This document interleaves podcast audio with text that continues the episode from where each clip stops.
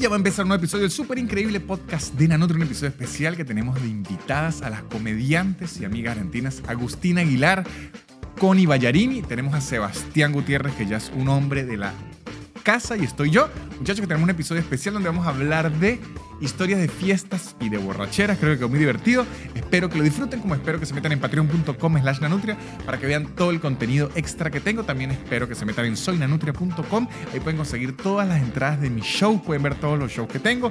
Tengo un show especial aquí en la ciudad de Buenos Aires el 30 de junio. Los espero a todos por allá y las entradas están en soynanutria.com. Y también espero que visiten a los patrocinantes, que son los que hacen que este podcast siga existiendo arroba blue-english, blue con de inglés en su tiempo y en su espacio sin aplicaciones raras, y For Geeks Academy, una academia de programación élite que los invita al bootcamp, que van a quedar expertos en programación, que si se meten en el link que está aquí abajo en la descripción, preguntan toda la información. ¿Quieren saber lo que cuesta? Se meten aquí, For Geeks Academy. No digo más, muchachos, porque este episodio ya está muy divertido. Espero que lo disfruten. Y esto arranca ya. El super increíble podcast de Nanutria, el super increíble podcast de Nanutria, el super increíble podcast de Nanutria y empezó. Y bienvenidos muchachos a un nuevo episodio del súper increíble podcast de Nanutria. Aquí está el señor Sebastián Gutiérrez y hoy nos acompaña la señorita Agustina Aguilar. Hola a todos. La señorita Connie Ballarini. Acá, sí, hola. ¿Cómo andan muchachos? Muy bien. Muy bien. ¿Andan bien? Andamos. ¿Andan bien? Sí. ¿Y qué tal? Cuénteme muchachas, ¿qué se sienten ser mujer en la comedia? ¿Y cuáles son los límites? No, Víctor, yo te lo respondo por ella. Es el peor podcast del mundo. Él se la me corrige, no, Connie, ya te explico No, no, no, no, siente. eso no es ser una mujer en la comedia. Perdona que te lo, que- que te lo diga de esa manera. No, muchachas, Ay, les cuento y, y le, le cuento a las personas que nos están oyendo la dinámica de este eh, episodio. Bien. Vamos a contar historias de fiestas, de borracheras o de cualquier otra cosa. No necesariamente todo tiene que terminar en destrucción. Puede ser piñata que le pegaron en la cara a un tío y lo, lo des- lo des- desmayaron. Sí. Ok. Eso puede ser. No me ocurrió. Y uno Ah. hizo, una, hizo una fiesta porque el tío quedó desmayado. Pues el Puede ser, velorio. perfecto, Claro. El velorio fiesta. Ay, puede ser una historia de velorio que el velorio es una especie de fiesta. Bueno, Acá no se aprovecho usa una igual. rapidito. Aquí no se usa. No ¿Qué sé, hay? ¿Qué? el velorio que es tipo con, eh, como festivo. Bueno, depende de. Claro, Ah, depende, El depende. muerto. Capaz que bueno, será- claro, claro. claro. O sea, hay que revisarse la vida antes de ver si hay una fiesta después de la muerte. Pero en la casa de Sepelio yo nunca vi ni una heladerita, nada, con unas copas No. como para... No. No. fui a muchos igual, no tengo mucha experiencia Bueno. de velorio. Yo no puedo ir a verle la cara al muerto. No, no, claro. ¿Viste que hay gente que dice necesito ir a verle la cara? A, a mí no me ha hecho falta, tampoco. Yo de niño me acuerdo que. ¿Ibas lo- a ver? No, no, no, no. Pero sí me hacían mis tíos grandes, como que, mira, vas a ver, mira a tu abuelita, como la mí me pusieron hicieron tan ver a mi linda. abuela. Y siempre era como que. ah, Y yo después de adulto, sí, por decisión, voy a un, a un velorio, pero Y no, lo ves. no, no, no, no, no. Pero No, no. ¿saben qué es lo No hay bueno de los velorios? O sea, lo Me gusta bueno. que, que entramos en velorio. Porque lo bueno es que usted ahorita dice, no, pero es que yo no voy a mucho. Tranquila, que eso más bien es que ahorita es que vienen. No, pero yo sí Al recuerdo- inicio de la vida. No, No, no, claro, pero sí recuerdo un velorio este, que fue medio festivo en mi familia, que fue en la Copa América de 2007, que Venezuela clasificó a, a cuartos de final y jugó contra Uruguay. Y el partido de Uruguay fue durante el velorio de una tía mía. Entonces fuimos a ver toda la familia el, el juego arriba de, de donde estaba mi tía velándose. Y nos emocionamos un montón, perdimos. No es sorpresa, pero hubo un momento que tuvieron que salir varias tías de esas que están todo el tiempo rezando al lado y como que miren, o sea, Claro. ¿Qué pasa? O sea, Sí. esto es un velorio, esto no, no- Es que es raro cuando tenés esas contradicciones en las, en las emociones. A mí me pasó con mi abuela, que se estaba muriendo y, y también fue justo ahora en el Mundial y Argentina iba re bien. Y vos iba, estábamos esperando que en cualquier momento decían, che, se murió la vieja, y nosotros así en la sala de No. espera. Entonces es espantoso porque además también no entendés una mierda, ¿viste? Que Claro. decís, ¿qué onda lo que estoy, me está pasando? Porque estoy contenta por un lado y por otro lado estoy hecha mierda. Y ajá, ahora una pregunta. ¿Qué ocurrió primero? ¿La tragedia o la...? Se murió primero la abuela. ¿No Ok. sería- ¿No sería la mufa? yo estaba pensando en eso justamente. Yo como que, mira, yo no sé si sea yo no, el que se lo porque tenga ella, que vivió, decir. ella pero- vivió los otros mu- mundiales. Ella sí lo ganó. un montón. Claro. Ah, ok, no. Sí. A mí me pasa que en esos contextos me agarra el nervio que deriva en risa. Sí. tipo velorio y es como que me, capaz, no sé, me, da- me sale un chiste, ¿entendés? Como que no puedo con la tensión de que haya mucha gente en el mismo estado. Sí. A mí me- lo que me pasa es que eh, me pongo, no sé qué hablar y le empiezo a preguntar cosas que no corresponden. Y decís, Claro, pero estaba tan mal y cómo murió. Y vos decís, no sé si es el momento de indagar en los últimos momentos. Se veía que iba a morir. Y vos decís, posta, no, no me lleva nada, pero no sé qué preguntar. Yo, yo una vez conocí un señor que se murió, como que nos enteramos que se murió y tal, y luego, como a los años, Revivió. se había muerto de, de una... Sería increíble, eso sería una buena... No, como que se había muerto en un accidente de tránsito, ¿no? Sí. Y a los años, yo estudié con un sobrino de él en, en la universidad, y un día el sobrino nos cu- cuenta que no, eso dijo la familia porque era fastidio explicar, pero lo que en verdad ocurrió es que el señor eh, se bajó a orinar, se le olvidó poner el freno de mano, No. se bajó a orinar detrás del carro, se le olvidó poner el freno de mano y el mismo carro No, de él no. le dio. Es que esa muerte tan boluda. que Claro. Eso cuenta como suicidio, en cierta manera. Sí, o sea, Es que- voluntario. sí. Sí, sí, sí, O sea, hiciste, Darwinismo, todo, hiciste todas las cosas posibles para morirte, eso es suicidarse. Recién venía en la bici y me pasó algo que yo digo, yo tengo mucho miedo de morirme así, de, en una muerte muy pelotuda. Eh, ve- ¿Viste los, los taponcitos estos que te dicen, vos vas, dice, mira para allá y venís para acá, en la bicicenda? Ajá, ajá, ajá. Y hay unos cositos en el Sí. medio Sí, que no sí, sé sí. qué son. que Sí, sí. Lo pisé. La bici empezó a hacer así y yo dije, yo ya veo que me caigo, me pego acá y- y muero. Se puede morir. Y podés remorir ahí. Tengo mucho pánico de morir de maneras muy pelotudas. Que digo esto, que me, me mientan. Que mienta a mi familia y que diga, prefiero que me hayan dicho, Sí. se murió haciéndose una paja ahorcada. ¿Viste? Como que eso es una muerte linda. Que si, bueno, No sé qué tan linda, depende. No sé. Depende, si acaba antes o si acaba después. El que te encuentra. el que el que te te encuentra se quiere morir. Que ese es el miedo que a mí me da. Por ejemplo, con las tinas yo tengo pánico. Yo he patinado en la tina porque en Venezuela no existen como esas tinas acá. Y desde que vivo aquí en Argentina, eso ha sido el baño on ice. Es una trampa O sea, mortal. ratico, sí, se me van los pies y ya compré alfombra, pero a veces se me va un piecito y siempre... podés morir. Además, Sí, sí, en el baño muere mucha gente. Yo vivo solo y estoy recién emigrado a un país, imagínate. No, es- Nadie te- na- no vas a tener ni velatorio. es que, es que yo he dicho, Ar-. Argentina es una. Los baños típicos de Buenos Aires es una máquina de hacer muertos porque es. La tina tiene la altura suficiente para que usted no tenga control, o sea, para que se resbale y se caiga. Además, es con cortina, Sí. uno ya cae envueltico. Claro, ya yo me imaginé la escena. Es que uno cae envuelto. Goofy, claro. Pero ya te, con eso te meten en el Claro. cajón así. Sí, claro. Envuelto. ¿No? Estás envuelto. No, es horrible. ¿Sabían esto? Espera, que esto es- a mí me parece fasci- fascinante. ¿Viste que hay gente que maquilla muertos? Sí. Sí. Oriana Sabatini la tienen. Quería, Claro. quería hacer eso, ¿no? Estudia eso. La hija de Ah. Catherine Fulop. Sí. Yo Y pensé que ganas. uno terminaba en eso por suerte, no por voluntad. O sea, como que soy maquillador, no consigo trabajo. ¡Ah! Mira, puedo maquillar muertos. Es, mi Es más opción. fácil igual, no tenés que decirle, cerrame el ojito, ya, No. ya está. No, que- quedó así. Claro, como está, la maquillás. Yo no creo que sea tan fácil porque yo una vez en un show me tocó hablar con... He, he- he hablado varias veces con maquilladores de muertos. Es un público que tengo. Hay aquí gente, Hay un ¿Hay target. mucho Ah, bueno, entonces un saludo a todos esos hay gente que puede estar que maquillando un están- muerto ¿Se mientras paga nos bien? oye. La verdad es que no sé. Hay que averiguar. Pero, ¿sabe qué ocurre? Imagínense que se murió alguien, un abuelo, ¿no? Sí. Los abuelos Se muere. es lo que hacen, ¿no? Se mueren tranqui O generalmente. sea, los abuelos y las abuelas prácticamente se mueren, ¿no? Es como una tendencia. Una tendencia. bueno, básicamente sí les gusta. Sí. Dar plata a escondidas y, y Y, morir, morirse. y cocinar. Y me dicen que el- un problema que hay es porque uno asume que el cliente es el muerto y no. El cliente es los hijos del muerto. Claro. Y entonces le llegan con una foto que si el abuelo cuando tenía 25 años y le dicen yo quiero que quede así. y el maquillador de muerto le dice, conchale, pero No. es que no. Es como que si tienes un bebé ahorita va a ser más probable que sea así en unos años que tu abuelo vuelva a ser así. Uy, qué duro. O sea, Bueno, es- aparte que los muertos no siempre quedan así.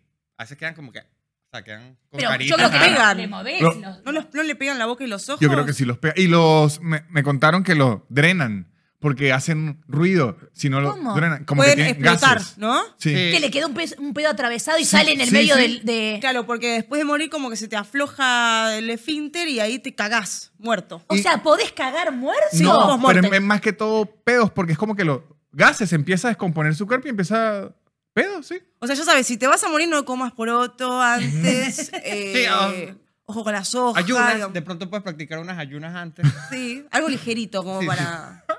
Ajá, ahora vamos a retomar la... Me gustó, me gustó. Empezamos con- ¿Me con gustó? muerte, me gustó. Me gustó con la muerte, ahora vamos a celebrar la vida. Ay, Historias de fiestas y, y borrachera. Empiezo yo una. Bien. Empiezo yo con una y de ahí vamos. eh, me dice qué le parece, Dale. ok. qué se le ocurre y luego vienen con historia. Esto fue una vez, tenía yo 17 años.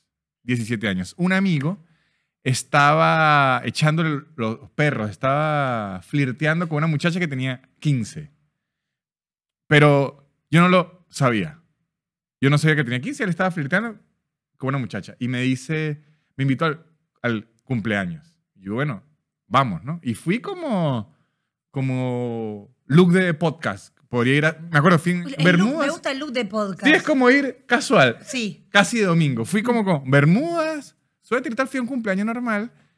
Y él no me dijo que era una fiesta de 15 años. Él Ah. omitió eso en el cuento. Entonces, cuando llegamos, primero era y espera, cuando vos lo viste a él, ¿él no, cómo no, estaba? Él, él creo que tampoco lo pensó. O sea, él, él pensó, ya tiene 15, cumplió años, pero el cerebro nunca le dio Claro, Que se 15, festeja. ajá, 15. para entender que era una fiesta de 15 años. Y además no era en la ciudad de donde nosotros somos, sino en un pueblo más alejado.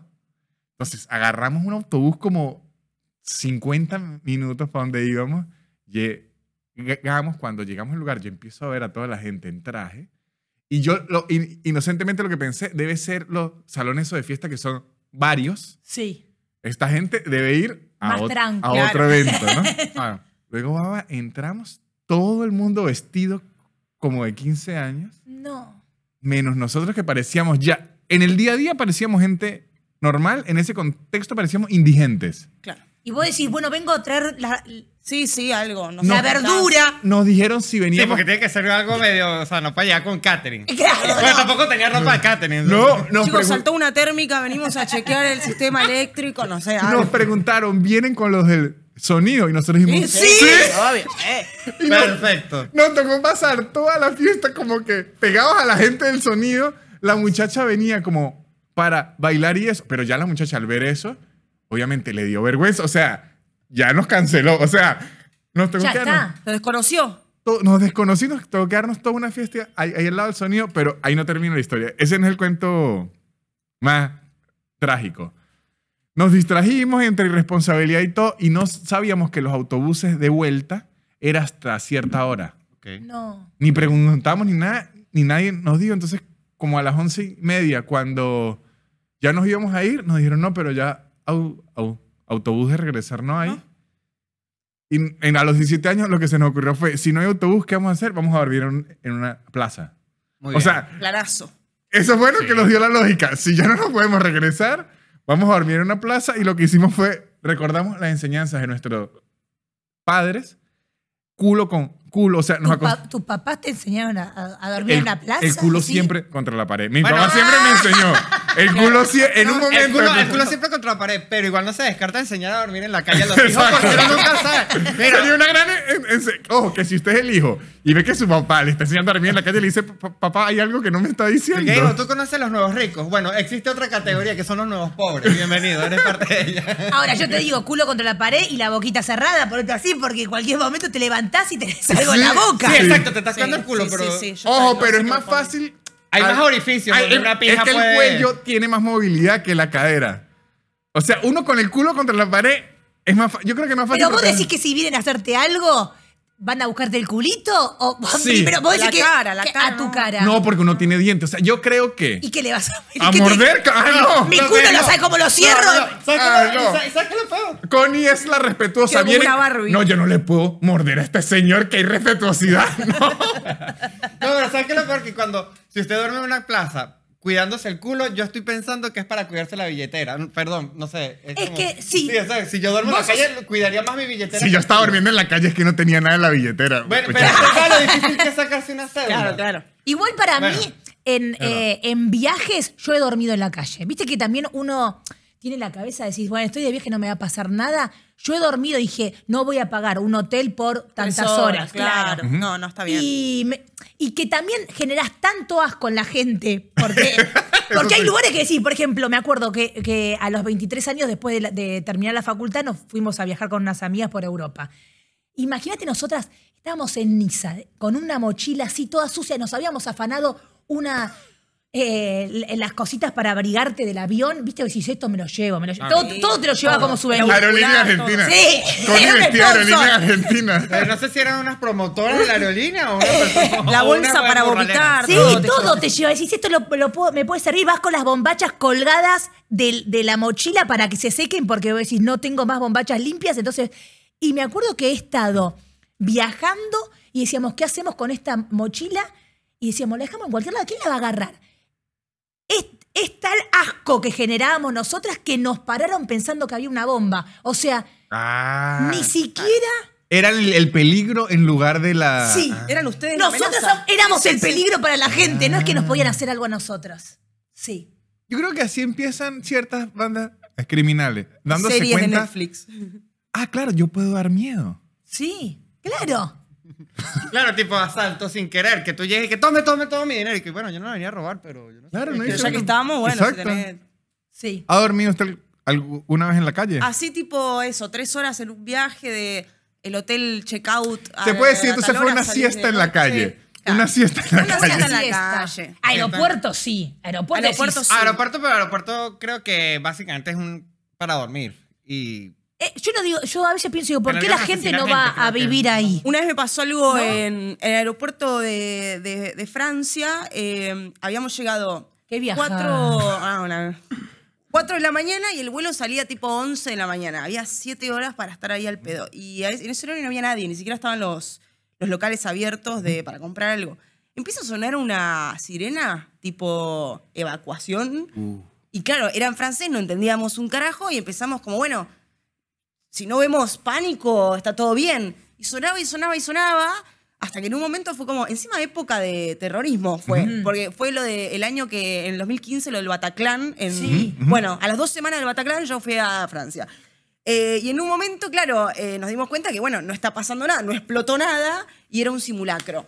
Ponémelo en dos Pero que idiomas. te Claro. avise. Ponémelo en francés y después en inglés. bueno, ¿a quién después- estarán tratando de salvar los franceses entonces? Ah, exactamente. Habían preguntarse. aprovechado la madrugada para hacer el simulacro, pero bueno, estábamos ahí latinos, tiramos un centro, tipo, che, Y escucha, y ustedes fueron parte, o sea, hicieron todo el simulacro sin saber que era simulacro, por eso es hermoso. Eh, vos salís No, corriendo y de después hecho- te dicen, era una, era una joda, es la concha de tu madre. No, pero son increíbles porque es el simulacro para la gente que justamente no evacúan y hace las cosas que hay que hacer el simulacro, entonces entrenan a los... A los... Era solo la sirena, La pero la sirena sonaba tipo, que sí, listo, acá esperamos la muerte. Ojo, en Ciudad de México hay un día, es en agosto o en septiembre, no recuerdo cuál de los dos meses, es, en que se hace un simulacro por el terremoto del 86. Ah, mira. Y hubo un año, hace como 3, 4 años, que hubo el simulacro en la mañana. Luego en la tarde empezó otro terremoto ese mismo día y la gente diciendo, ¿Otra simulacro vez? otra vez. Y era terremoto posta. real. Y cuando empezó a temblar la gente, este simulacro cada vez...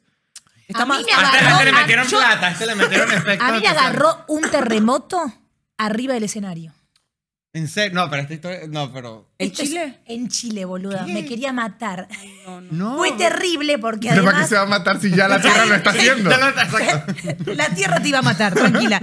Eh, fuimos con Fede, con mi novio, a, a un festival en La Serena, lugar de mucho terremoto. Y él actúa, todo bien, voy a actuar. Yo encima era un, un teatro muy viejo, ¿viste? Y yo hago cinco minutos, me pagaban encima en dólares. Y hago cinco minutos y empiezo a sentir que todo se empieza a mover, a mover, a mover. Nosotros no estamos acostumbrados al No. terremoto. Entonces yo de verdad, inocente. No, ni a recibir dólares. No. Con hijos, hasta que no se caiga No, este teatro. ¿Será que esto es lo que pasa cuando le dan dólares a un argentino? Empieza a temblar. Todo era nuevo. Pensé que había un subte abajo que, viste Ah, que claro. a veces acá, no sé, actúas Es lo más cerca del terremoto. En el creo. picadillo En ocurre. el Picadilly vos sentís así, si hay un terremoto y no está pasando el metro por abajo.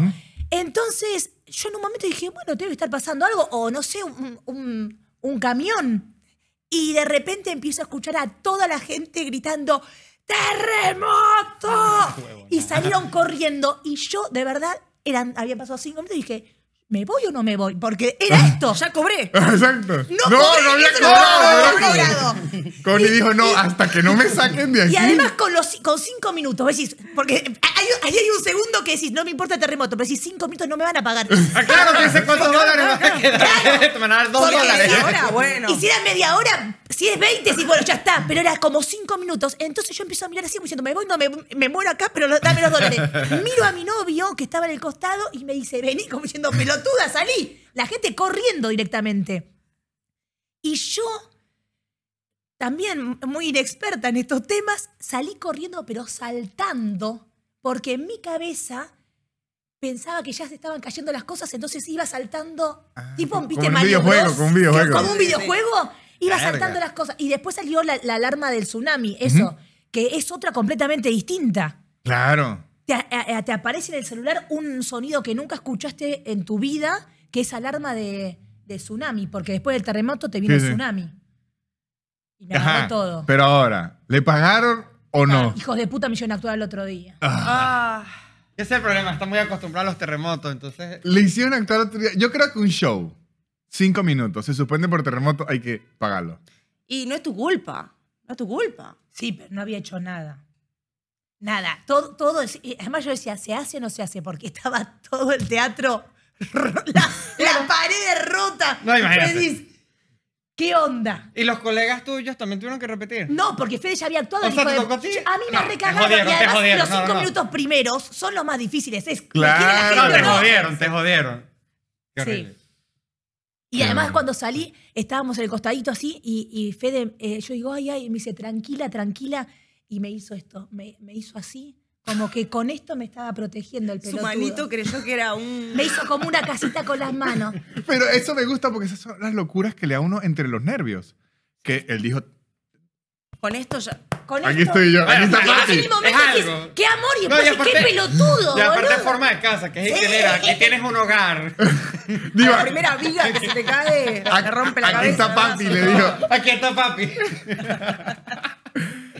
La protegió ni si- Bueno, hay gente que, que es el poder de Jesús, pero dijo, no, yo voy yo. Eh, Esto no es Jesús. Esto soy yo mismo. Me Sí. gusta. Historia de fiesta borrachera. Historia. eh, tengo una muy linda. Tengo que contextualizar porque fue hace mucho. ¿Ok? Yo tenía 18 años. Mi papá me había regalado un Fiat 600. Uf, un ya me gusta la historia. A los 17, así que eh, era como el auto del grupo, porque Ujú. ponle que era, era yo y otra más que teníamos el auto.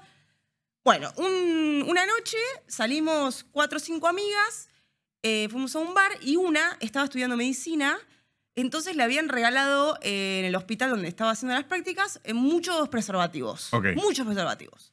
Entonces lo llevó y dijimos, che, ¿por qué no simulamos una despedida de soltero y vamos a manguear tragos a los bares? Excelente idea. Upa, Excelente sí. idea. Pero, claro, ¿A quién se le ocurrió esa idea? Pero es Sí, increíble. claro, porque aparte- fue algo como en grupo. El Y tema no es era tan que... difícil, solo tienen que comprarse como una tiarita. Es y increíble trago la idea. No, no, ni siquiera, como no teníamos nada para vestirnos, inflamos los forros y los colgamos del fitito.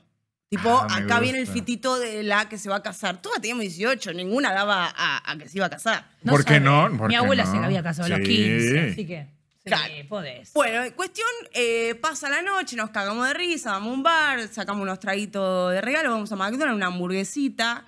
Hasta hamburg- Sí, sí, señor Ronald era, ir a McDonald. fondo con la mentira. Claro, gusta. No era solamente tragos, ya era bajón, o sea, era McDonald's, estamos... Sí, Fueron y sacaban un crédito en el Santander. todo, todo lo que se pueda Viste que hay un gratis. momento y vamos por más, vamos por más. Bueno, termina la noche. eh, yo en ese momento guardaba el auto en el estacionamiento del trabajo de mi papá, que tenía una guardería náutica, y un estacionamiento pegado a la guardería que estaba al lado de mi casa, donde guardaba todos los autos de los clientes. Abría a las 8 de la mañana la, guardería. Llegamos tipo 6 y media de la mañana, me estaciono, me voy a dormir. A las 7, 7 y cuarto, abro los ojos y digo, los forros. Los forros. Nunca había sacado los forros del fitito. Estaba todo el fitito lleno de forros, eh, inflados, colgando, y mi viejo a las 8 abría el estacionamiento para recibir a los clientes. Nunca corrí tanto en mi vida eh, para levantarme, y vestirme así nomás, y ir y, y pinchar todos los forros para que ¿Y llegaste? Llegué, llegué. Eh, fue terrible. Es terrible. Fue terrible. No, pero- Nunca se enteró igual. Pero yo aún estoy impresionado con la maravillosa idea De, fingir una... Es que es- lo puede hacer, la- o sea, es, es repetible. Sí, sí, sí. por- es increíble. Es que yo estoy pensando ahora. eh, Una noche no tenés un peso. Claro. Y si nos juntamos un par, una tiara, una, Claro. una vincha de pijita y hacemos. Y además uno puede... Esta ventaja tiene... Aunque despedida de soltero hombre es igual de querida. A, a- a Pero los no, quieren pero igual. no, pero no brindan No, pero sí, sí. Pero uno puede fingir, me voy a casar con un griego. O sea, ¿sí entiende? Usted puede...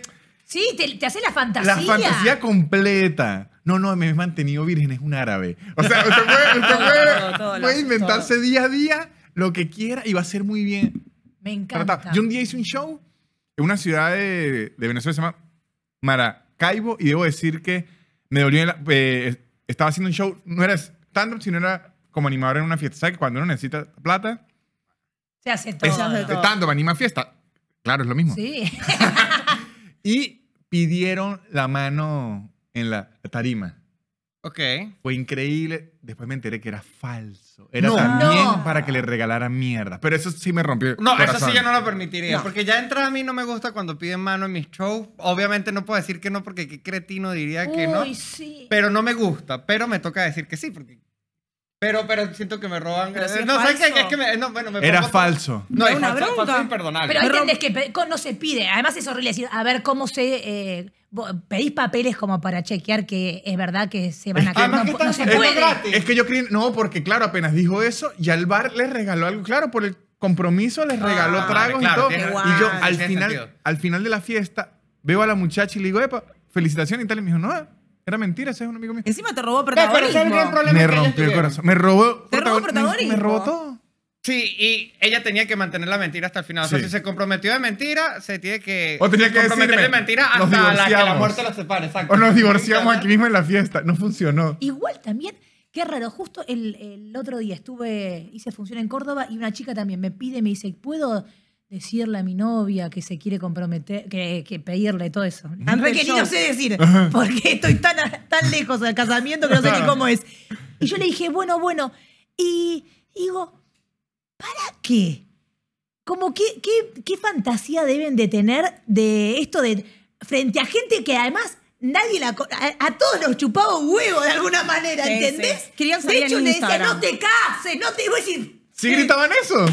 Siempre hay un hijo de puta. Yo lo... ah, Para mí Va, un quería- realista no. en realidad. Bueno, también. Para mí quería salir en tu Instagram o en YouTube. Dijo esto si lo hago, lo van a grabar, lo van No, a no, subir. yo no sé porque yo también pensé en esa, pero en un momento la piba ni siquiera era como yo le tiraba pie porque me dijo, bueno, voy a decirle, dale. Y yo decía, son pareja.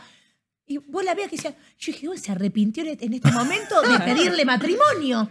Y, y costó, costó, y en un momento una dice, no te cases, no te cases. Yo dije, ay, pero te casas. Como, dale, más pie no te puedo dar. Sí, sí, sí. Y, y sí, después encima era raro porque era como todo el, el show y ellas toqueteándose, porque es como estar en una Claro. calientes ahí diciendo, ay, sí, te amo, te amo. Y además también que incómodo sí, una piensa que quiere proponerle ma- matrimonio y, y que está todo bien, No. y ponele, la otra persona no quiere. Yo, Ha pasado. yo vi una vez... Por eso es que hay que pedir matrimonio ya cuando la otra persona te dice, por favor, ya me puedes Sí, pedir sí. matrimonio. Hasta el momento que Pero ¿cómo "Ah, ok". chequeas eso? Yo vi No una manera vez... de- no, no, no hay no hay manera. manera. Yo vi una petición pública en un bar y el muchacho se lo pidió a la muchacha y yo vi en la cara que la muchacha dijo sí, pero fue No. diciendo porque está la gente. Claro. Claro. Y al final no se casaron. O sea, es que, Es un acto de amor muy grande igual ese, ¿eh? de, Sí, de no sí, sí. hacerte quedar como un pelotudo. pero Sí, boluda, te lo llegan a decir. Vos le decís en el momento, ¿no? Yo le digo que, que sí, gracias. en casa hablamos. Y después... Es que, es que no hay opciones, porque cualquier otra respuesta que no sea así es un no. O sea, Claro. Mm, y si lo hablamos afuera, eh, si me Claro. fumo un cigarro primero. ¿Te parece? Y está con el coso así. ¡Ay, Además, yo ahí le digo, bueno, sí, pero vamos a hacer un contrato prematrimonial porque vos tenés menos plata que yo. La no, de, pero eso no se dice ahí en la tarima, ¿se imagina? Ya con- menos mal lo tenía impreso. la de Forlán y Zaira. ¿Lo vieron? Claro. claro. Uf. Muchos de los jugadores hacen eso. No, claro. Igual eso, por ejemplo, por un lado es lógico, pero por otro lado decís, no debería estar pensando en cuando me vaya a separar. Pero en algún momento te vas a separar. Yo, yo, yo conocí una, una amiga, Yo, por mi familia, mi papá se separaron dos veces. Yo digo, yo no me caso ni pero en pedo. se volvieron a juntar, ¿no? Sí, Ah, sí, Doble por eso. separación. Por eso estoy así. dos Doble divorcios del separación de los papás se, está buena. se separaron cuando yo tenía cuatro. Se volvieron a juntar cuando tenía yo 11 y se volvieron a separar eh, a los 26. Era un déjà vu de separaciones. Yo decía, esto ya lo vivimos. La segunda temporada. Claro. ¿Cómo? Pero Y además la segunda viene con la primera. Claro. Porque como... de que lo volvieron a intentar, lo volvieron a intentar. Mi segundo divorcio. Buenísimo. Sí, bueno, pruebas no, o sea, ya está clarísimo que no pueden estar juntos después. No. Claro, ya los divorcios, Ya, ya, ya, en la ya, tercera no. ya le dicen no. Basta. Que dentro de ocho años lo podemos volver a revisar. Quizás. ¿Y usted Sí. cree Ya que, sé, y usted ya cree que ¿En el ahorita... amor? No, no creo, No, no creo. que ellos Ah. ahorita, que ellos ahorita vuelvan a una tercera vez. A lo mejor la, la tercera es la Ah, vencida. tercera. Si ellos vuelven, nosotros con mi hermano nos vamos de la familia. Mirá si te dan un hermanito No. en la tercera. De verdad que yo tengo un amigo que es fuera del matrimonio, pero al revés, fuera hacia el otro lado. O sea, los papás estuvieron casados, se divorciaron, luego ya cada uno hizo su familia y en el futuro se encontraron un día, tuvieron algo y quedó embarazada la mamá. O sea, él tiene, él es fuera del matrimonio, pero no antes del matrimonio, sino después del matrimonio. ¿Cómo? Complicadísimo. O sea, él tiene- Tiene un matrimonio. Lo- el, el papá y la mamá están Sí. casados. Tuvieron dos hijos, que Sí. son los hermanos de mi amigo. Sí, Los papás se divorciaron. sí. La vida. No son más. Mm. El papá agarró una familia y la mamá agarró otra familia. Al tiempo, en un viaje, ya divorciados, se volvieron a ver, volvió a surgir la llama, cogieron, quedó Que embarazada, tuyo. eh, que es mi amigo, pero ya posdivorcio. Espectacular. Y además, eh, antes Verga. tuvieron hi- hijos. o Otros sea, dos tiene hijos. Hermanos fue- y medios hermanos a distinto tiempo. Exactamente. Fue el hijo para salvar la relación. ¿viste No la salvaron. Ah. No, no Fue sabe. hijo para más bien dañar las otras que tenía. De venganza. El nene de venganza. no, no, yo creo que no existe igual. No conozco a ninguno que hayan dicho "Ten- tenemos un hijo para ver si esto funciona y que haya funcionado. Sí, muchas veces, para No, no, lo para no intentan. Para separarse. separarse tienen otro hijo, pues tuvieron uno, todo mal, dicen tenemos otro. y, y después termina todo peor. O sea, Sí, siempre es peor. Sí, que yo creo que dos no era, tres. ¿Se imagina? Capaz el número era, eh, son tres hijos Sí. para ver si funciona. Me gustó. Me gustó. carísima, carísima la- la- el intento. No, bueno. Anda a Bucios que te separás, ¿viste? Que dicen que si vas a Bucios. Hay lugares que son medio. Colonia, Bucios. Sí, Ah, no Colonia. sabía. Sí. Hay ciudades de divorcio. Colonia dicen que si vas con tu pareja, destinado al fracaso. ¿A divorcio? ¿Pero por qué? Y Bucios. Y porque son, no sé. Eso es Uruguay, ¿no? Sí. Ah, bueno, Yo pero igual tengo una un amiga que peor. hay que tener un Conoció un pibe en, por Tinder, de, ella estaba en Buenos Aires, de Uruguay, que yo decía, qué ganas, o sea, ya te, Ah, pusiste- bajaste a, to- a todo Buenos Aires porque para llegar a, a poner tipo Claro, para poner Un 200 rango, kilómetros. claro, sí, claro, un grado de desesperación. No, o- Y- o- ojo, pero es que yo, yo utilicé Tinder en una época y el Tinder es muy desgraciado porque esas aplicaciones, porque le dan el autoestima a uno muy duro, porque usted pone, ¿sabe qué? Un ki- kilómetro, ¿no? Alre- de alrededor. y sí. nadie match, match, match. Entonces, bueno, dos. Y llega un Claro. punto en que uno empieza a tirar, bueno. Ah, entonces vos decís que le habían rechazado tanto que después- llegó a Uruguay. Después uno empieza a 1500 kilómetros a ver qué hay de aquí a Tucumán. No, bueno, y se, y se iba a encontrar con el pibe. Eh, Fue a Colonia y, y cuando estaba arriba del, del, del buquebús, el pibe le suspendió. Ay, no.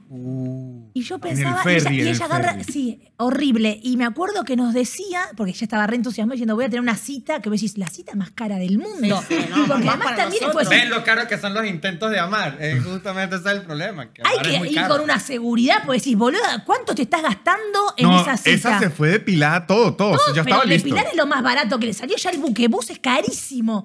Y, y le decíamos, uy, boluda, que agarré. Y me decía, bueno, no importa, voy a visitar Colonia. En invierno. ¿Sabes lo que es Colonia en invierno?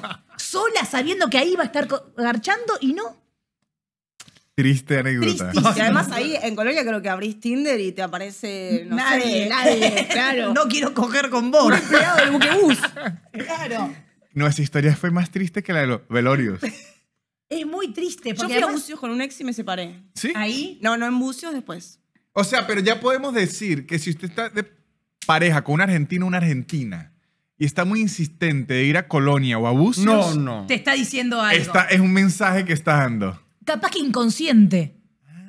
¿Y ¿No? qué hay en esas ciudades? Sí, pero, no ¿qué te se la quiere dice? decir. No te quiere decir, pero es como ahí sucede. Y te, espera, ¿y te peleaste a la vuelta o en. En No, a la Bucios. vuelta. A ¿Pero qué sintió? Uy. Hay una energía.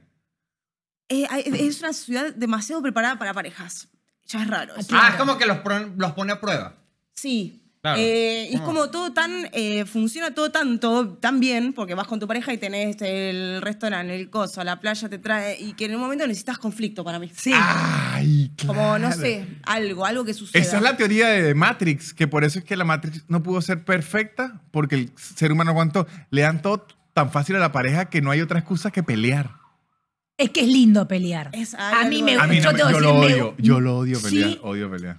a mí me genera como un, una adrenalina. Ah, por boludeces a mí me Sí. gusta. A mí no, a mí no. A mí ¿No? No. Yo estoy como, ay, la tensión. Claro. La tensión. No. Vamos a vivir en Y, tensión. y de hecho, yo sé cuando me está tirando la, la carnada que uno dice, esto lo que quieren es pelear por nada. Y yo hasta me detengo y le digo, ya va, ¿qué está ocurriendo? Yo alzo las manos. Y digo, yo no quiero hacer nada malo, me arrodillo ante la ley y digo, yo no quiero esto que me están lanzando, que es una carnaditas de pelea. A mí no me gusta. Yo siento que a veces eh, discuto por cosas boludas, pero a mí esa boludez me significa, tipo, todo. Como que, por ejemplo, medias. No sé si les pasa a ustedes. Yo compro las medias genéricas, las que venden en la calle, qué sé yo. Mm. Si, me si calzás 44 y yo calzo 37 y me usás mi media, Se cuando la vuelvo a usar es una bolsa de dormir la Sí. media, porque, Sí. bueno, mañana me tengo que ir, no encuentro no- to- todas estiradas. Para mí ya, eso ya es, ya, ya puedo pelear a la mañana. Porque ya hay, hay, hay un motivo que me está, me, me está perjudicando, hermano. No, pero siento que es medio válido este. ¿Eh? Es válido porque digo, es, es, me- me estoy yendo apurada, necesito media. ¿Cómo carajo puede ser que no encuentre dos medias que me, que me vayan? Es que esa- esas, son, esas son las peleas de pareja que se ponen buenas después porque empieza, ¿cómo es posible que ni una media consiga yo en este Sí, hogar? Ahí empieza. sí, obvio. Claro, Ahí Obvio, empieza. por la casa no- Ya no se van a parar las medias, entonces es un efecto bola de nieve porque, ah, es que no se han lavado. ¿Quién tiene que...? Entonces No, es que culpables que- y culpas. Pero más que ropa, para mí es peor comida. Para, a mí me pone peor que me coman que te quiten, dulce. pero tú, tú, tú, no. tú- o sea, pareja. Si yo escondo l- las cosas dulces, si yo, porque se estaba comiendo las cosas. ¿Y quién es usted, mi abuela? Bueno, mi abuela las escondía. Mi abuela las escondía closet. también por es, eso. Que, es que agarre y me dice, ahora si yo- está en la heladera es para comer. No. Y digo, no es para comer, Ahora es yo- para que coma yo. Ahora yo estoy a favor del que se las roba, porque yo le hacía eso a mi abuela. Me escondía las cosas y le decía, se las voy a robar a la vieja esta para que aprenda. A responder mejor, me gusta. No, yo sí, yo sí, yo sí soy de los que si hay algo en la nevera que se puede comer, Pero ¿cuántos el que días? se lo coma, no, no. lo. Pero Para mí yo te lo voy. No, para, de para. to- no, todos los conflictos que yo tengo, pero este, digamos que esta es la batalla. Pero en la vos que te yo sí compras no- un chocolate. Decís, no lo voy a comer ahora. Lo dejo ahí. Vos sabés que tenés ese chocolatito para degustar Sí. Es que en no el me- momento que el cuerpo te pide glu- glucosa. Es que no me enoja tanto porque el chocolate en mi caso no duraría, pero yo viví con una hermana que absolutamente cualquier chuchería, cualquier golosina, la mordía un poquito y a la nevera. Ah, eso. Un mes. Entonces, claro, en un mes, ahí está el chocolate mi hermano, ¿no? Como que te lo vas a comer, entonces eh, te lo vas Todo a comer. blanco sí, me lo vas a comer, claro. Entonces había un punto que me decía, obviamente me lo va a comer yo, se lo comía No, mi- uno, y mi- que terminaba en un conflicto Mi armado. casa era la ley de la selva. Es que nosotros somos cuatro más mi papá y mi hermana. Usted dejaba algo por ahí pagando. Claro, es que mi casa también Olvídese. éramos seis, cuando son Olvídese. seis, que claro. El tema del helado también es conflicto, porque ponle, pedís dos cuartos de helado, eh, vos no te terminaste el tuyo y tu pareja se terminó el tuyo. Lo dejas en el freezer y el otro día no está el tuyo. No. No, para mí ahí hay, hay motivo Yo de creo que esa casa ¿qué un carajo pasó con mi fantasma. cuerpo? En esa casa hay un fantasma, es lo que creo yo.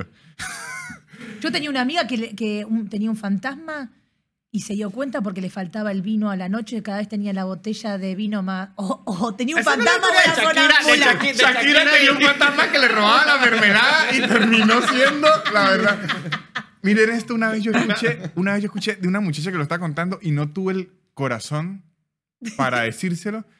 Estábamos contando his- historias de fantasmas. ¿Sabes que en las fiestas a veces como que empiezan a contar historias de, de fantasmas? Ella cuenta, no, una vez estaba mi papá de viaje y nos está mostrando las fotos del departamento y en una foto aparece una muchacha desnuda. Y luego al rato nos llama y tal, que si vio una muchacha que era un fantasma y tal. Yo dije, Pero yo diciendo, el papá se la jugó. El papá se fue esotérico, olín. Y dijo, esa tipa desnuda que está en mi habitación era un espíritu. Hijo, ustedes también ven este Pero- aquí. justificación. Yo no fui capaz de decirle lo mismo, porque ella me lo estaba contando No, como una historia de fantasma. Y, Y yo no, de baby doll. yo, yo no fui... Un fantasma Una porno era. de los cachos. Yo no, yo no fui capaz de decirle, pero dije, ese papá sí se fue olín. Pero estuvo muy bien. Sí, sí, sí, Se fue al esotericismo al máximo. Pero qué, qué difícil eh, y qué inteligente ir para ese lado. Y la hizo, o sea, que fue claro. rapidísimo. Dijo, ¿esto qué es que apareció un fantasma? Increíble. Además tenés que mantener la muerte, la mentira. claro. No, a, a la tipa hay que desaparecerla. Sí, Hay que convertirla en un fantasma. Pero se la jugó y la- esta historia, imagínense que habrá ocurrido a los 13 años. La muchacha me la contó como a los 24, la contó en una reunión. O sea, esa historia ya se había transformado en algo de la Claro, que familia. es como, como que, mira, tú sabes que a tu perro no lo llevaron a la granja especial. Yo y nadie en la reunión nos atrevimos a decirle que no. No, no. Es que no se le puede decir. Decís, claramente quiere creer. No, eso. Sí, sí, sí. Sí, no quiere sí. creer, ya está. Sí, y le preguntaron cómo era el fantasma, si estaba. No, era es que yo dije- hay momentos que contame, y la tetota del fantasma, ¿cómo ¿Y es? cuánta plata gastaba papá en ese fantasma? Yo, yo no quise preguntar más porque dije, es que no me voy a aguantar. Que me aparezca No, ese no. fantasma en casa. Ah, el otro día eh, vi una historia buenísima de cómo una chica se da cuenta que el novio le era infiel. Ella va a dormir a la casa del novio y tenía un baño en suite. Se va a bañar y deja la puerta abierta y con el vapor se empaña eh, todos los Ay, no. vidrios. En un momento ella dice, uy, voy a abrir la ventana para que se vaya el vapor. Cuando corre la cortina, ve un corazón dibujado No.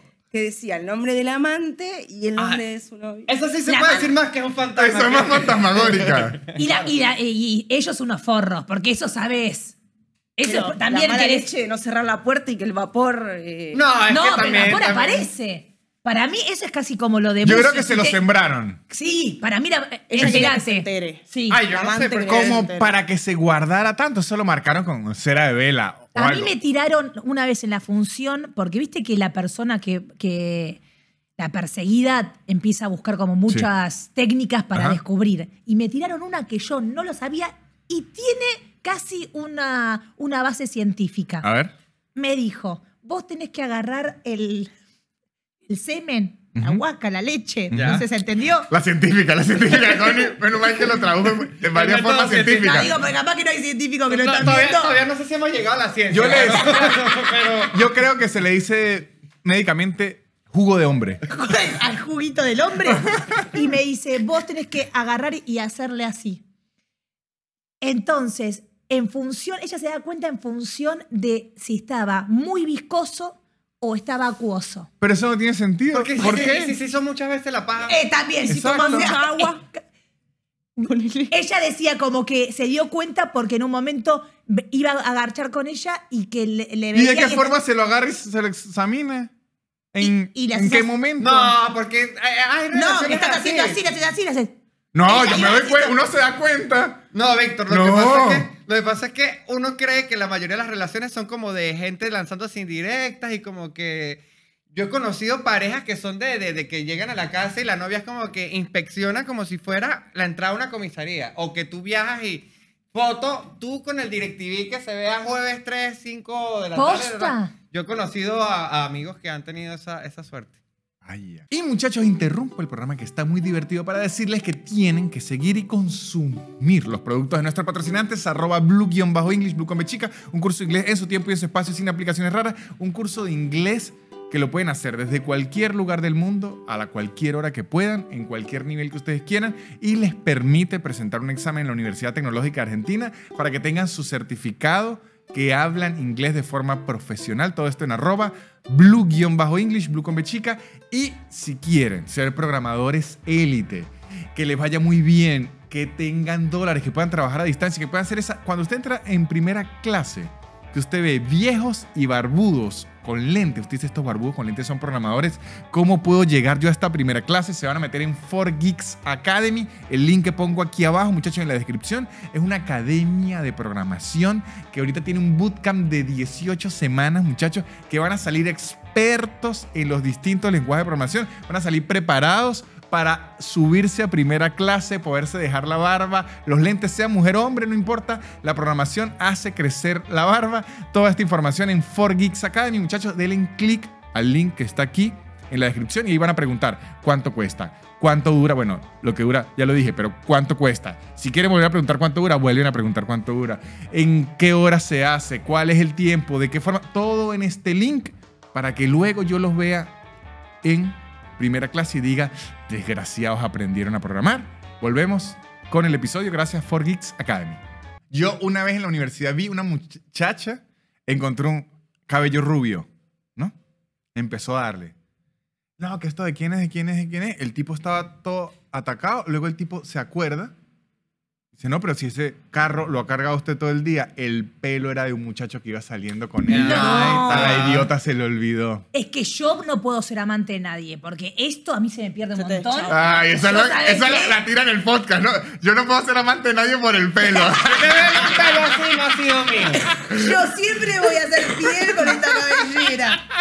Mañana parezco rapada. Amigas y chicos, cambiaron no, las claro, es difícil. Lo- lo- los pelos es ¿Los difícil. pelos? Pero yo sí siento que lo de Shakira Es tremendo. marcó un antes y un después en el mundo del día a día porque es que lo de la mermelada es clave. Pero ¿qué pasó? Ella tenía una mermelada Ella Sí, él com- no comía mermelada. Ni los niños. que nadie Solo come. claro, es esa que en la casa No, yo de como. usted sabe que nadie se la come. Entonces, ¿Qué, qué- Cortemos esa parte. qué nadie se come come. usted que no coma verdad. Fede?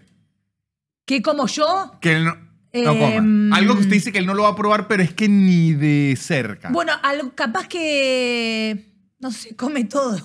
no, pero aquí era la mermelada. Ni Piqué, los niños comían me- mermelada. Shakira llevaba ya semanas, semanas que le acababan la mermelada.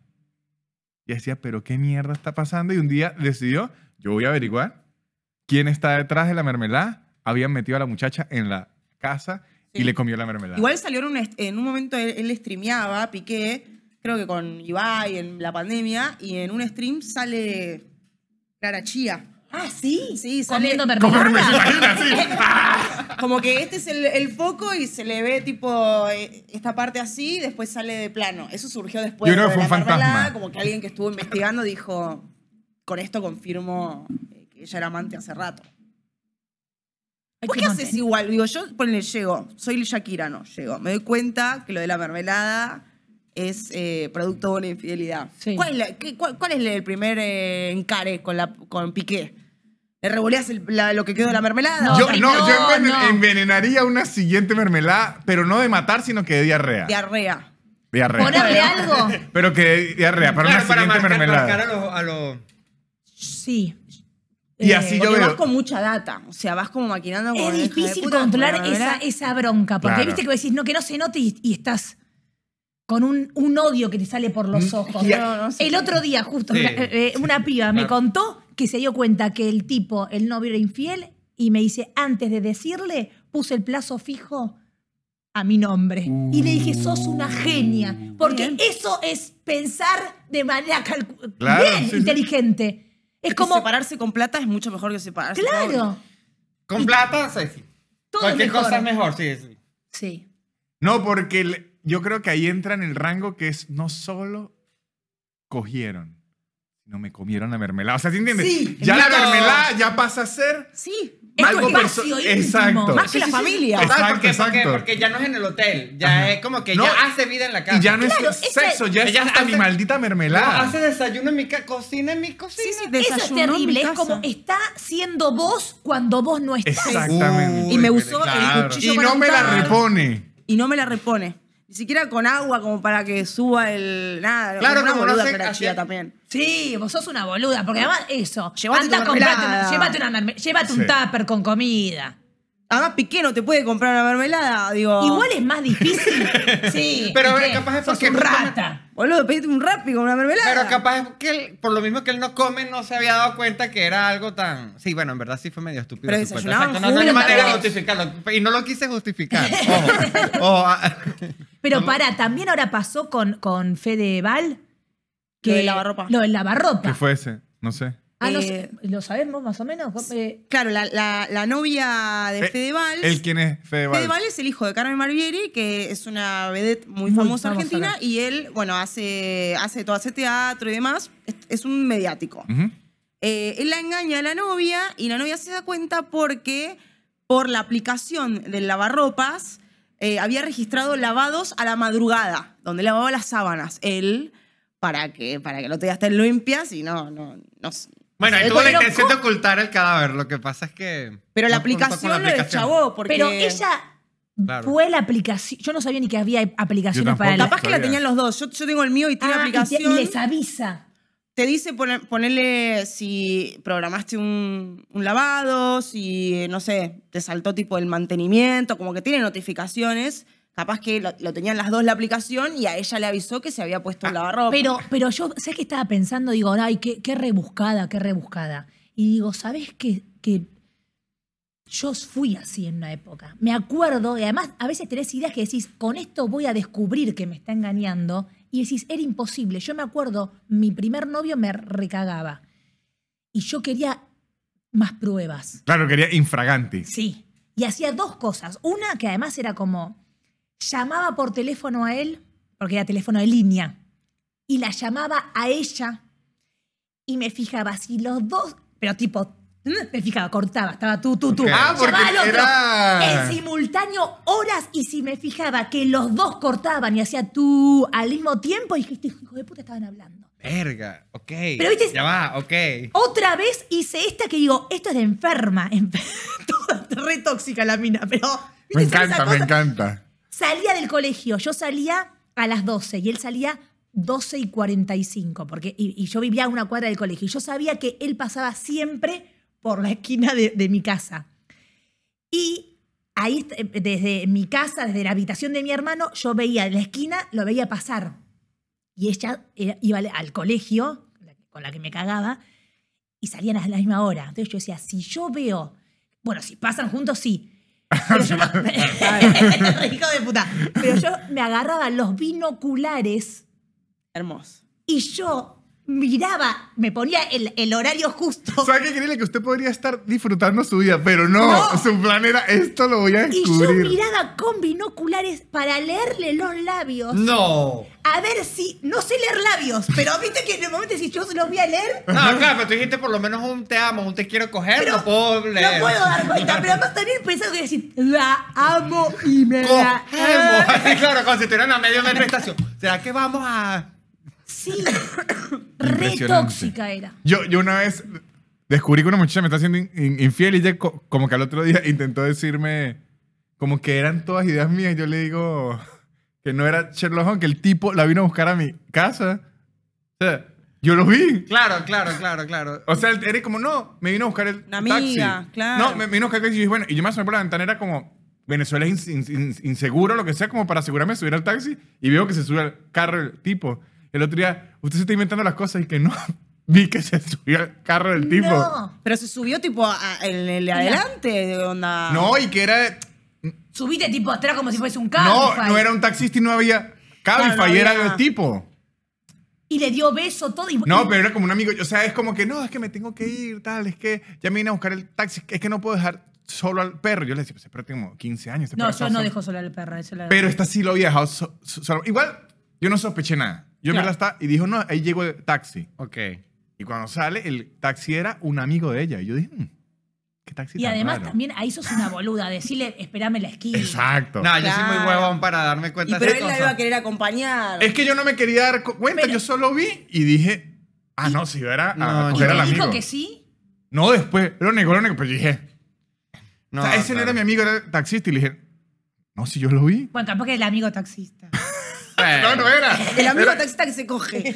Y que no andaba en taxi y que era, de hecho, el amigo. Otra historia de borrachera y de fiesta. Eh, ¿Querés borrachera o querés.? Porque yo, a mí lo que me pasa ¿Qué con tiene? borrachera, que eh, me duermo yo con las Ok, borracheras. ok. Entonces, por ejemplo, me pasó con mi primer eh, novio, Ujú. que la primera vez que. Este, estu- el, el que lo miraba en las esquinas. No, no, mi primer novio no, era el, el anteúltimo. Ok. ¿Por qué dije primer novio? No. Eh, el, el anterior, mi ex, el, el último ex. Em, cuando, lo, cuando lo veo por primera vez, viene a casa y fue terrible porque me, yo, to- yo tomo, tomo, tomo y estoy caliente. Cuando, si me paso de la calentura me empieza a picar el cuerpo y me, y me agarra sueño. Ujú. y, me, y me dormí. Y me dormí y el pibe se quedó ahí en mi casa y era como no sé qué onda. Y la otra dijimos, bueno, vamos de vuelta. Y en la segunda le agarró un ataque de pánico a él. Y yo me dormí toda y él se levantó y estaba la ambulancia en la casa con, con un... Y me dice, y estaba así él. O sea, las dos primeras veces no garchamos por primero porque me dormí y la segunda porque me volví a dormir y le agarró un ataque de pánico. Pero... mm, No, Voy a- claro, pero él, él- él ya habrá creído. ¿Será que el fetiche de esta que se hace la dormida? Porque yo me invito dos veces y, y se queda dormida. Claro, Yo capaz que. eh, Siempre dijo- me duermo. Pero eh, les voy a contar una que, que, mm, de, de cuando era joven. Ajá. Eh, porque me, me acordé ahora cuando vos decías del auto de tu viejo que lo usabas. Porque era muy de usar yo el auto de mi papá. De hecho, al, al pibe este, al tóxico, eh, un día... No, cuando- la tóxica era usted, no él. es verdad. Relación tóxica. Eh, un día lo encontré con una piba y, y fui y le choqué el auto por atrás. Pero el de su mi papá. su pobre papá. Sí. Pagando las cuentas Sí. que él no Y tenía. mi mamá me decía, ¿pero por qué? Y digo, bueno, es el auto que tenía. Y yo sabía que le iba a hacer mucho daño a él. Y me acuerdo que un día salí, esto me pasó, salimos con mis amigas, como, casi como vos. Y nosotras, eh, yo soy de zona sur, entonces nos fuimos para eh, Capital. Ujú. Y mm, porque era como que había más joda en Capital. Entonces era como, era un planazo para nosotras, tipo 17 años, 18. Bueno, sí, más o menos. Cubriendo Hay un momento mundo. que soy tan grande que ya que digo, no sé cuándo fue. 20 años debería tener, capaz que un poquitito más. Y mm, salimos, viste, música, música. Además, yo tengo como 40 minutos, un montón. Que ya le pones un montón a la previa y ya después decís, no quiero, ya quiero volver. Sí, sí.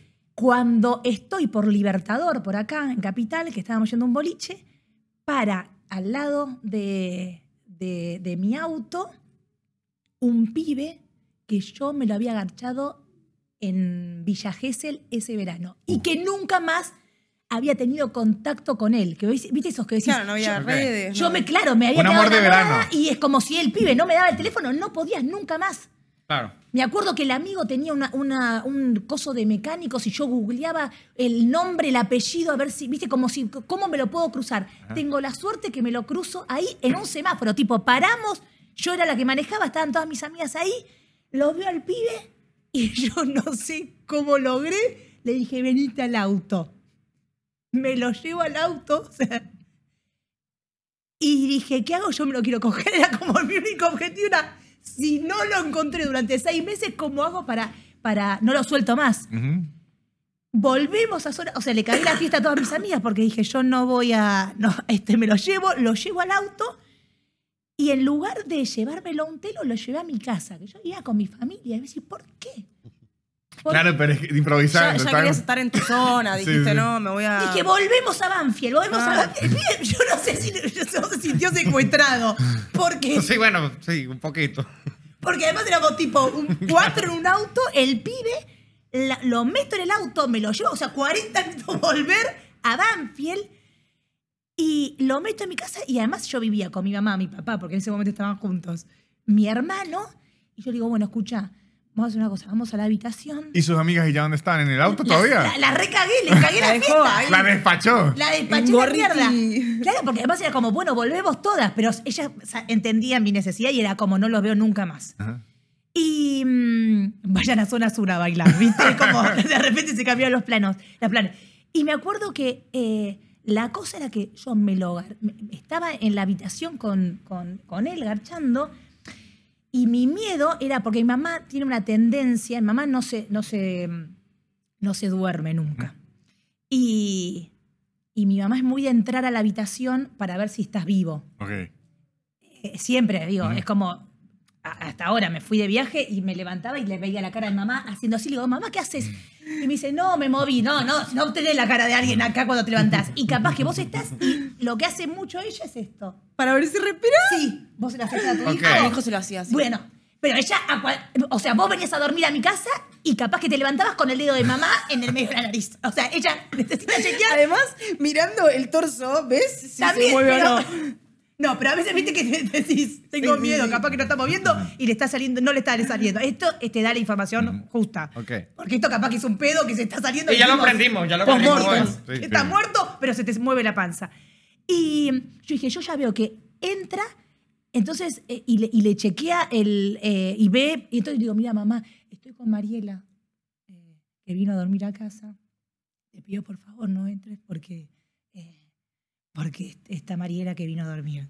Bueno, bueno, mi mamá le decía raro, porque mi mamá encima no duerme, viste que mi vieja es muy de, a la noche te dice, no, no, me levanté, y era como no dormía hasta que no llegaba yo. El problema es que me lo garcho todo genial, mi vieja no entra, al otro día había que sacarlo. Pobre muchacho, es que yo estoy en, en- en los zapatos del muchacho. En El ese muchacho no está entendiendo nada. No, no, ya para ese momento él dijo, yo creo que sí me No, secuestraron. y lo peor es que no puedo salir de una lo casa. peor es que ese plan es increíble hasta que usted hasta que el jugo de hombre sale del Sí. cuerpo. Y después como... Ahí ya usted dice, estoy en Banfield, en la casa donde están los papás. Aquí me van a El matar. estaba, no estaba en auto, no estaba en nada. Aquí me van a ¿Eh? matar. ¿Tenías ventana en el cuarto como para que se vaya por la ventana? No lo podías sacar, sos una hija de puta, ya me lo habías cogido, ya estaba chocha y te andate por la ventana. Encima el pibe tenía que, trabajaba en ciudad universitaria y tenía que estar a las 10 de la mañana. O sea, digo, ni siquiera es que podía, yo lo tenía que volver a llevar con el auto de mi papá. Porque no tenía ningún...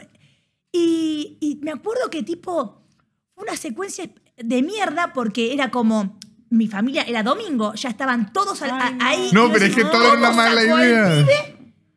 Todo era una idea horrible. No, y además usted tenía que sacar al pibe y, y, Y Mariela. No, y Mariela no estaba en la casa. No, no, Mariela no.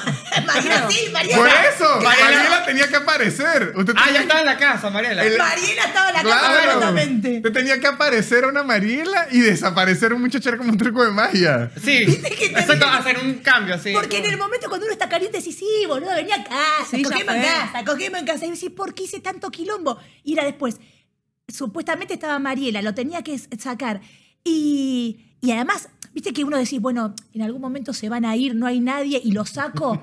No se No. iba nadie. Era eran las como, 10 de la mañana, claro. Un domingo, que Domingo. me imagino que era de encuentro. Claro. No. viendo TC, la carrera. Era y- imposible y yo me acuerdo que ahí le tuve que decir a mi mamá, le dije, mira mamá, re puta que porque le dije, mamá, me traje un pibe, me lo estoy Claro, te comiendo". tocó irte por la verdad. Me decía, ¿cómo Usted decirle, pibe? "Ma- mamá, no existe tal Mariela. Porque mamá, sabes que Mariela amaneció un poco extraña hoy. Nunca existió una tal Mariela. género, Mariela. A mí pasó de ser el pibe, eh, de ¿Se irme a dormir a una casa y al otro día estar toda la familia y tuve que quedarme a comer. Ah, pero te quedaste tipo, fuiste blanqueada. Estaba, yo vivía en... Pero no es que Pasó de venga- una vez a ser oficial. Muchachos, me caso. Anoche traje una mina, hoy es una esposa. Te Es juro que fue así. Es que sea, esa es la mejor. Es, lo- lo me- para quedar mejor con mi familia es, nos casamos de una vez. Sí, pero a mí es no, hermoso, sí, eso de la familia, porque vos ves como que es toda una incomodidad, decís, che, nadie conoce a esta persona y de repente está esta piba sentada así. Y, Y le la familia asumiendo que soy la novia. y le tocó Claro, ¿qué es eso? Porque pasó... No es que usted era. Me voy a dormir. El pibe vivía en santos lugares. Yo vivía en, eh, no me acuerdo dónde vivía en ese momento, Capital. Había un tramo. ¿Cuánto hay? 40 minutos de auto. Yo estaba en auto. Esa noche me voy a dormir a lo del pibe y al otro día me levanto y estaba toda la... O sea, no había forma de esquivar la familia. Era bajar del cuarto, el comedor y la puerta de salida. Y ¿Vos lo estaba toda la conocías fam- ya? No conocía a nadie. Es más, ni siquiera... Ni siquiera me gustaba el compañero de la facultad. No sé cómo había Ni llegado ahí. siquiera sé por qué fui a coger. Es más, creo que no cogimos. Eh, no, carísimo me salió. Y bueno, nada, bajamos y como, bueno, te quedás a comer. Y yo tipo, eh, no, pero ya, ya está, o sea, me, me tengo que quedar a comer. Y la charla era tipo, ¿y qué te dedicas? Y yo había empezado stand-up hacía muy poquito. Como no, hago eh, teatro. Ay, la novia de mi hijo hace teatro. Me hubiese encantado a mí hacer teatro. Y tipo, cada vez era peor. Y no me olvido más. Me dieron de comer unas milanesas de cerdo. Y estaban buenas. Buena Lo mal pregunta. que me cayeron esas milanesas, porque no. después tuve que manejar de santos lugares a mi casa y me iba cagando arriba del auto, eh, pensando en toda la situación y en la milanesa de cerdo, y nunca más lo vi al pibe. eh, es más, no sé si lo bloqueé. Como que después de eso fue muy fuerte. Sí. Y dije, no, no puede haber otro encuentro. O sea, esta, esta familia tiene que creer que yo fui una ilusión óptica que apareció Un fantasma. Un fantasma. Fuiste Y un fantasma más para la familia. Uf, buena historia. Me gustó. Usted, una Sí, historia no, de a mí fiesta y no, borrachera. Porque, porque yo no tengo historias de huir cogiendo, porque para huir cogiendo hay que coger, entonces... entonces Yo, no, yo no, he no. recibido reclamos a lo largo de mi vida por ser un calentón muy consciente. Y eso, no, que aquí en la escalera de emergencia, yo digo, no, y si baja alguien, si sale, no, porque está pensando en eso, es que no me puedo desactivar. Claro, te pones mental. Yo no puedo, eso de coger en un carro y todo eso, nunca he podido. No, y me pongo yo a pensar, yo mido 1,90, estoy chiquita, yo aquí como, o sea, Sí. y siempre, y eso, empezar a poner excusas antes de coger siempre es un Pero de, problema. de pibe también, de más jovencito. no, de porque- pibe no cogía. Ah, porque Ah, era más por fácil. general eso te viene ahora, que decís, che, cuando sos no, más chico. pero sí me ocurría como de los 21 en adelante. Es que yo vivo solo como de los 22. Siempre me, me planteaban un plan de coger como atrevido.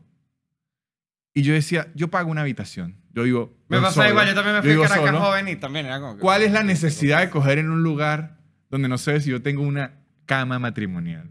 Claro. No. Tengo un, un alquiler que no, pago. mi reina, O eso sea, está entonces- todo o sea, al día de paso. Exacto. Alquiler al día. Yo venga. pago las expensas. Yo tengo agua en la nevera. Tengo jamón, queso y pan. ¿Por qué voy a ir atrás de un puesto de revista Sí. ¿Cuál Claro. es la necesidad? Sí, sí, sí. a irme con el culo picado por una hormiga? Sí, a mí no me gusta. Una Sí. historia de Ah, esta, me pasó en la universidad. eh, no sé, estaría en segundo o tercer año de, de carrera. Y en una de esas fiestas, entre semana, en una discoteca, en un, en un bar allá. Bueno, yo me eché una pea horrible, horrible, horrible. Y un vecino mío estudiaba conmigo en la carrera. Y él me dice como que, mira, vete a dormir al carro. Y yo te llevo ahorita. Y me desperté en como a una hora de Mérida en la culata. Eso es como una montaña arriba. Una montaña páramo. arriba, arriba, y, y me desperté carro vacío y fue como despertarse en Lost. Fue como que, marico, que hago en medio de un bosque? Pero para vos te habías acostado en, o sea, en me el acosté en auto. el carro y, cuando atrás. me- y, cuando- y de pronto, o sea, eso fue como que "Ay, estoy muy borracho. Cerré los ojos y cuando Sí. lo abrí, ¡ah! estoy en un bosque. Ay, no. En un bosque. Y, y claro, salgo del carro y escucho como si estuviera, no sé, como en, como en una película romántica, unas risitas por allá, como esos dos toches semidesnudos persiguiéndose entre árboles. Y yo completamente. Ay, ellos están en un romance loco. Claro, estaba mi vecino con una, con, con, con, con una jeva, con una mina, eh, corriendo en interiores y, Hermoso. sostenes. Y yo. Era como la película La Laguna Azul, pero Sí, con una claro. persona atrás. y, yo con, y, yo, y yo con mi chorrito de vómito aquí chiquitico, porque obviamente había vomitado mucho, y diciendo, "¿Y ¿dónde estoy? Y aparecí yo como que, Sebastián, ya no vamos para la casa. Y fue como que... El tipo persiguiendo así. No, claro, porque eran risitas. Y lo que me acuerdo es que fueron, eran risitas como de, de, de, de, fondo, así como de un bosque. Cuando, Unos ¿dónde está duendes. Cuando me asomo los dos. Pero era como persiguiéndose cosquillitas. Es que fue ridiculísimo. Yo Epa, no critique el amor, que usted le No, estuviera sí, pasando mal. No, sí, Sí. lo critico porque yo estaba muy lejos de casa borracho. Ay, perdón. Y, y no te podías incorporar nada como. No, no había manera. Sebastián empezó. No, sí, sí, estaba todo lleno de- Claro. Si me meto riendo. No, ellos, ellos me vieron y fue- se cagaron de la no se risa. dan cuenta. Se dan cuenta. Sebastián entra desnudito detrás, risita, risita. Esa Le hubiese tira estado, agua.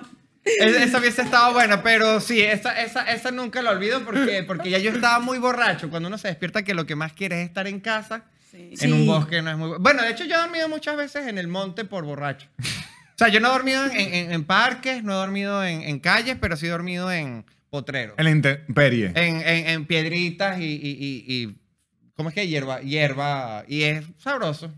Es sabroso. sí, porque uno se arropa un poquito con, como con la hierba y eso. Lo único es que sí da garrapatas. Una vez me dio garrapatas. es como el resumen de mis, de mis dormidas en, la, en, en el monte. Me hiciste acordar que cuando Sí. se casó mi hermana, hizo despedida de soltero y fuimos en un auto a unos bares y fue uno de, eran mis primeras borracheras porque yo, mi hermana me llevó muchos años, yo tenía 15 años, 16, y me agarré tal pedo que yendo en el auto a un boliche me agarraron ganas de vomitar y abrí mi cartera y vomité dentro de la cartera. Ah, pero eso está bueno. Pero para que nadie se dé cuenta, Ah. y claro, en un momento el olor, eh, mi hermana decía, ay, qué olor, debemos estar pasando por al lado de, de la basura, no sé, de- del campo, del SEAMSE, acá le dicen. Y no, hasta que en un momento se chavó que me goteaba la cartera. No era impermeable. No, el vómito es imposible de, de ocultar. La o sea, yo me acuerdo una vez en quinto año, bueno, la- en el viaje de graduación de bachiller, también una vez no pude contener las ganas de vomitar. Traté de vomitar una bolsita, terminó vomitándole en la espalda a un grupo de gente que estaba en la fila para entrar a una discoteca. Es terrible. Esto fue maravilloso y muy triste. Yo no, una no fue vez- maravilloso, en realidad fue nada más triste. Yo una vez en la universidad, yo tenía un superpoder que era... Yo podía beber, sobre todo ron, porque en Venezuela se ve el ron, Sí. estilo aquí Fernet. Sí. Podía beber hacia fondo la cantidad de segundos que fuese. Podía hasta bajarme una botella completa. Hace como tu superpoder. Lo que la gente no entendía es que mi superpoder era hasta ahí. O sea, no es que no me emborrachaba. O sea, yo hacía eso y después me desmayaba. Y Claro. sí. Claro, Sí. pero la gente creía, no, si él puede beber todo eso, es que es indestructible. No, no, era completamente destructible. Lo que tenía la habilidad era que no arqueaba, o sea, me podía bajar toda esa cantidad. Y no te daba. No, Ah. pero después quedaba en blackout. Entonces, yo, yo una vez me empezaron a, a retar con unos, eh, con unos amigos a que no es capaz de y quedaba como 70% una botella de ron. Yo dije, ¿cuánta plata me dan? Reuní una plata, me la, me la guardé primero, agarré todo. Fueron como, lo contaban en segundos, como 46 segundos. Ahí yo No. clavado, la termino. Luego, parpadeo Y chau. y estoy en una moto. Mire, Claro, que es que, es que parpadeo. son historias de corte. eh, de, Sí. corte, de blackout, corte. de parpadear. Parpadeo y estoy en una moto, pero me tenían en sanduchado. O sea, me tenía. Alguien estaba manejando la moto, otra persona estaba atrás y me pusieron entre los dos No, para que yo no me cayera. Bien, bien. O sea, ellos me tenían así gente. y me estaban despertando para ver en dónde es que vivía yo. o sea, porque ellos en- también en su Pero no, borra- los cono- no eran amigos Era- tuyos. medio amigo de la universidad. No eran de mi grupo cercano, eran de la universidad, pero ellos dijeron, vamos a ayudarlo. Y después que llevan dando un rato vuelta en la ciudad, ellos mismos en la borrachera de ellos, que también estaban borrachos, dijeron, Epa, pero nosotros no sabemos dónde vive. Claro. o sea, ellos me querían llevar a la casa, pero no sabían dónde era la casa. Y de repente mi borrachera, y yo como entre lo que pude los fui guiando. Y como 45 minutos después, en una ciudad en donde en 10 minutos se llega a cualquier lado, yo terminé en mi hogar. Ellos fueron unos héroes. Y Pero te digo algo, igual, yo ni en pedo agarro un borracho así, no, estos eran héroes. porque era... ¿Tenías la plata el otro día? No, ¿Del claro, sí. Eso sí. Ah, bueno, bueno. Eso sí siempre. Una vez vino un pibe hablando de esto de, de borracho, eh, también, un pibe que, que nunca venía para Buenos Aires, vivía afuera y dije, si no me lo cojo ahora, yo es como no quiero perder oportunidad. Claro, tú, tú, tú eres ¿Vos crees una. que se van a morir? O sea, Ajá. coge- no, pero es que después de las dos intentos de cogida, que yo no. Hubo tercero, por cierto, con el otro pibe que. Sí. Ah, que yo para la tercera no después hubiese fue- decidido. No, después fue mi novio. Ahí empecé con una época de, mm, de juegos. Iba así, inventaba juegos sexuales todo el tiempo. Cualquiera, cualquiera. Como, al Shenga le ponía. Eh, salí- sacaba. el- ¿Saben cuál es el Shenga? Sí, sí, sí. Es, ponía, por ejemplo, en cada marita, por ejemplo, eh, una chupada de concha. Entonces, Claro, sacaba es que era con lo que. Claro, es como, era como un. Ah, ¿Sabes qué bueno? sacaba las Claro. piecitas venía como con un reto. con una. Con un, Que ya, que ya sin Coño. sentido que sí. Al ajedrez. Ok, ok. Al ajedrez que. eh, Connie, no tiene sentido ya todo, a Claro, cualquier todo. juego. Eh, bueno, pero en una época estaba, eh, con, con él hacía todo el tiempo eso, estaba al pedo. Y bueno, pero lo que te decía del, del borracho, una vez vino un pibe que, que también, que habíamos tenido una historia, me lo encuentro que en, en Buenos Aires y estaba re en pedo él. Y dije, bueno, me lo llevo para mi casa. Ahí ya vivía por corte. Siempre. No, yo me lo llevo para mi casa, pero yo en mi casa me siento cómoda. Ah, sí, Siempre. casi, sí. es como Es como yo, adoptar bueno. perros de la calle, Sí. pero borracho que se cogió al- alguna vez. Y me acuerdo que el pibe estaba re borracho, re borracho. Y, y no pasó nada. Una bronca me dio. Porque viste, no hay nada peor que estar caliente y que no pase nada porque el otro estaba borracho y, y- y con borracho no se te para ni el pito, nada. Sí. No. Y en una estábamos en la terraza de mi casa. Y, mm, y dije, dale, vamos a la cama, vamos a la cama. Porque además yo no, también, a mí me gusta el confort. Digo, si tenemos una, una cama, no vamos a estar co- cogiendo parado en, en el, in- al intemperie. Y el pibe no quería bajar, no quería bajar. En un momento me dio bronca. Dije, andate a la concha de tu madre. Lo dejé borracho, se durmió en la terraza. No, pero eso sí es secuestro ya. o sea, sí ya cuenta como Cada, cada secuestro. historia evoluciona más a un secuestro. así, va. Eso sí Cada se vez ya más que- oscuro. Y después hablé con la familia. Lo esposé, exacto, me llevaron un maletín. Lo amarré y lo metí en el baúl del auto y lo tiré en una zanja. No, y al otro día yo me fui a dormir re caliente, porque no hay nada peor que estar durmiendo en tu casa diciendo, podría haber sido una noche increíble y tengo a este un pelotudo". borracho pelotudo en la terraza que no me lo cogí. Y, y bajó tipo a las 12 del mediodía, yo ya estaba tipo, bajó como diciendo, bueno, buen día. Y me acuerdo que mis amigas me decían, ¿y, y, y qué onda? Y digo, no pasó nada. Y de hecho, por él tenemos un grupo de WhatsApp que dice, tengo un pibe en la terraza. No, Viste que que, que claro. a veces es como te Es pasa un gran título de película. Sí. Es un gran título de película. A ver, nosotros no, No, pasó a la posteridad el, el, el tipo. A nosotros no, no- nos ocurrió una vez que creo que estaba usted, no fue así épico, pero estábamos en mi casa en Caracas. Empezamos a beber ahí con una especie de previa, pero en mi caso las previas siempre eran la post al mismo tiempo. Era Sí. Claro. la previa era el after, ahí mismo. Empezamos, empezamos y de repente se nos ocurrió una locura de ir a una, una discoteca. Nos fuimos todos. Después se nos ocurrió ir a la playa, porque la playa queda cerca de Caracas. Fuimos a la, o sea, tuvimos de las mejores noches que se pudo haber tenido. Yo estoy regresando a la casa, ya se había hecho de todo. Nos habíamos juntado con otro grupo de muchachas. Todo, la mejor historia de todo el mundo. Yo, yo voy entrando a casa cuando abro, encuentro un amigo en la sí, sala. yo estaba. Ah, Me encuentro un amigo en la sala, todo desesperado. claro.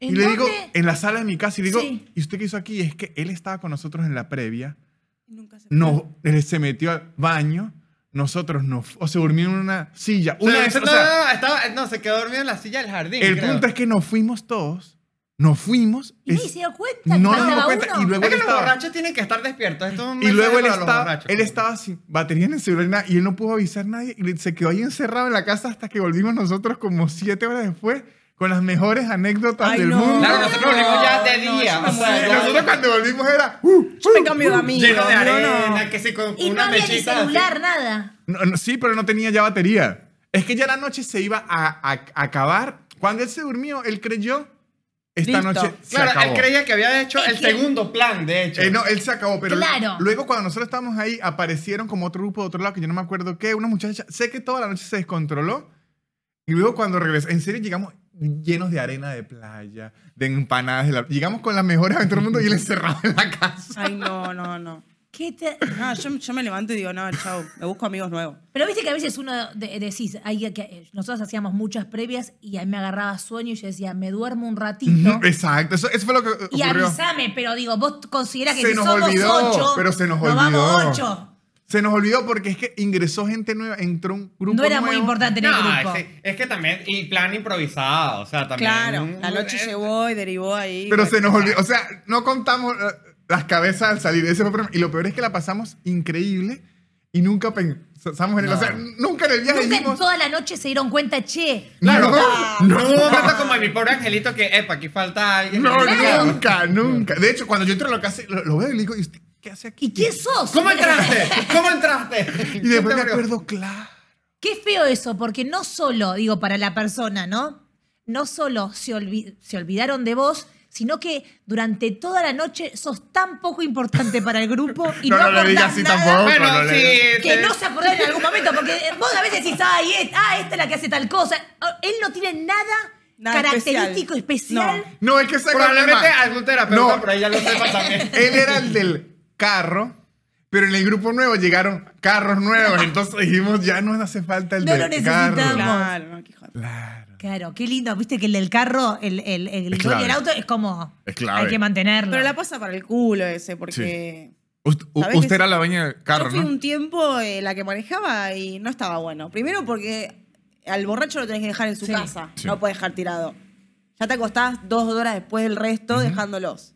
Y después nada, que no te podés remamar porque tenés vida, vida encima del auto. Entonces para mí, no, yo no dejé de manejar, vendí el auto y dije, no, no es para mí. Bueno, y además también, perdón, también hay algo que eh, van todos durmiendo. Viste Sí. que nadie te hace la segunda. No. e- este No. hacía una porque él era el del auto y era el del auto, se remamaba y después eh, emborrachaba. Ah, perdón. y después entregaba las llaves. Al- Alguien entregue. Entonces había que Ah, entregarlo yo, a él. yo- yo era dador con de llaves. Carro. No tenía problema. Pero era peor porque ahora uno tenía un amigo borracho y, un, auto. carro. Claro. Entonces había que entregarlos a los dos. Claro, y yo me acuerdo que una vez usted se había hecho responsable de llevarme a mí y a otro amigo comedia. Es que era la época de las borracheras empezando la comedia, que es también como la emoción de. Y Víctor me dice, bueno, ya es hora de irse a casa. Y le dije, Víctor, ¿qué tal si se espera unos 45? No, mentira, te pedí dos horas. de- Me, imagínense, ya, imagínense. Yo me- dije, Víctor, espérese dos horitas. Imagínese. Y eran las 5 de la mañana. Y Víctor, y que tú eres idiota. Era ya la madrugada, ya había que acabarse. Y como decir cinco minutos, le dice, pero espérame dos horitas más. No, caño. Es que estaba tratando de, bueno, de. En mi mente, de, de, bueno, Ah, conquistar. no, es que es- Pero esa era la otra. dos horas por en mi mente yo decía, me faltan dos horas para conquistar, pero en esas dos horas yo no iba a dejar de estar en, en una columna recostado Pero mirando. para, ¿te faltaban dos horas que para Es estar que- bien No, o para- tener la, esper- No, la- para- la- para- porque yo la estaba- esperanza de coger. Esperando de coger, exacto. Y yo le exacto. estaba explicando, muchachos, a esta hora lo que no se hizo, no se hizo. Yo a las 5 de la mañana no es que van a aparecer Dos horitas. cuatro muchachas y que. No. ¿Quién anda con ganas? No. No, pero es que también son decisiones de borracho. Claro. Pero usted se arrechó mucho conmigo. Es más, aprovecho ahorita y le pido perdón, porque nunca le he pedido perdón después de todos estos años. Yo ahí ya me, y yo estaba en- enfermo y todo. Le decía, muchachos, pero es que me duele mucho la garganta. Dos horitas. Espérese una. Es un Dos horitas. dos horas. No, y Sí. además volver de, de, de día a, una, a la casa a dormir. A mí no me gusta el Ya día. hoy en día ya yo no, no puedo. A mí no me gusta el día. toda la semana. No, no, no, ya. que no lo hago. Yo soy como un, un vampiro. Ya si veo día, ya me siento mal. Y además cuando uno empieza a regresar y ve la gente haciendo su día a día, uno se siente como una mierda. Corriendo, paseando al perro. Sí. O los pajaritos que Sí, empiezan a sí. hacer pi, pi, pi, pi. Es que yo puedo amanecer, porque a veces lo hago que si en mi casa, en la computadora, viendo estupideces, eso sí, pero es muy distinto hacer eso. Si lo hago en su casa y me tengo que ir a mi casa, siento que hubiese rumbeado. Claro. Claro. Y Si lo hago en mi casa todo el tiempo, igualito, me acuesto a las 6 de la mañana, pero estuve en pijama todo el tiempo, yo solo, es como que, ay, qué fresquito estoy, estuve todo el día en mi casa. Y es como mentira. Sí. O sea, es Por una eso- hipocresía, eso es lo que pasa. Por eso a mí me gusta hacer fiestas en mi casa, por lo general. Ay, no, a mí no. Uf, Me gusta mucho porque me agarró sueño y me fui a dormir y dejé... No, pero Yo recuerdo gente. cumpleaños tuyo que te fuiste a dormir. Y yo te, te empecé a juntar la mugre. y ¿Viste? te La pasé- gente Bueno, se, encarga de las cosas Pero de la casa. yo, Me acuerdo. yo de a, a mis ve- 20 años fui un borracho malo, malo, malo. Y si el dueño de la casa se dormía, ¿Qué? ¿Robabas? a- algo hacía. Ah. Voy- Voy a hacer robar. ojo. Le No, cagaban desca- los sillones. no des- descarto no, robar. exacto. Primero, no descarto robar. Porque yo en mi mente borracho decía, le voy a enseñar una lección a esta persona. Ah, querías... ¿Y, La qué, misma que a tu abuela. Exactamente. Quería enseñar una lección y ah, hice muchas cosas. ¿Y qué con, por ejemplo? Robarme adornos lo hice mucho. ¿Sí? No es que me robaba la billetera ni nada, sino me veía un jarrón y decía. Y una vez Un oriné. jarrón. ¿Pero para qué te va...? Para enseñarle que no se puede dormir si es extraño en la casa. Yo soy el Y borracho después- moraleja. El borracho moraleja. El. Porque yo no soy, el yo no soy, que quiere enseñar. Porque yo no soy chorro, yo soy un maestro. Querés enseñar con algo peor. Es como te voy a enseñar que no tenés que dormirte en tu casa. ¿Cómo? Robándome las cosas. Exactamente. Aún le veo lógica. Le voy a enseñar que si no, le roban Pero la si casa. después iban a tu casa, ¿las veían o las devolvías? Que no me acuerdo. No, yo creo que si las veían puede ser. Pero me robaban las cosas. ¿sí? ¿Qué Si se- pero si se dormía el dueño. Si no se dormía, no. Yo era muy respe- respetuoso. Ok. Si no se dormía. Un chorro con principios. Claro, no, sí, si no se dormía. Ojo, y no es que me robaba piezas de oro para venderlas. No era un robo por dinero. Era simbólico. Por la moraleja. Claro. No, y además complicado porque un jarrón. Pues de última, robate algo que por lo menos te, te sirve para Una vez algo. me robé la. Cosas que se robaron. ¿Sabe el inodoro? No. Ya? No, no lleva el inodoro. Pero no. ¿Sabe que aquí hay unos que tienen la mochila adentro de la pared? Esos no, los que la tienen afuera, ¿no? Sí. Esa mochila tiene una tapa. Sí. De por- la tapa de porcelana. La tapa de porcelana que es un rectángulo Pesadísima. pesadísimo. Nah, es que también. Pero después nosotros lo cargamos en el carro como si fuésemos vikingos y era una, ¿cómo decir? Un premio de, trofeo de conquista. No, bueno, eso ya eran como las. las- Te caga la vida, boludo. Después no te conseguís el repuesto. te- De hecho, me parece mejor idea quitarle más bien las piezas de adentro de la Pero mochila no. para que cuando la persona la vaya a usar, que, que No haya pasando. nada. Claro. No. No, pero yo era muy mal Y eran amigos supuestamente. Bueno. Tacto. Es que era muy mal borracho. De verdad, De hecho, por eso es que ya casi no bebo porque yo fui muy mal borracho. Bueno, ojo. Para mí era un borracho increíble. Era un borracho malo para los demás. Anecdótico. Para los Era demás. como Robin, Robin Hood es el que enseña y que, que roba roba para... para- Sí, pero si ense- enseñaba, ahí nadie aprendía nada. No, En mi definitivamente robo- no. ¿Ustedes eran buenos cocinando? O sea, cuando llegas peo o borrachísimo a la casa, ¿les cocinaban? No, se les dio. Me he tomado ¿Por un yogur ¿Qué- vencido No sé, sin darme nunca, cuenta. Como con hambre, con el bajón, pero como de la borrachera. Hay gente que cocina borracho. Nunca. Yo no cocino ni, ni sobria. No ah, cocino. bueno, claro, pero. Algo que me estuvo pasando eh, es que compro cosas semidormida. O sea, yo me voy a dormir.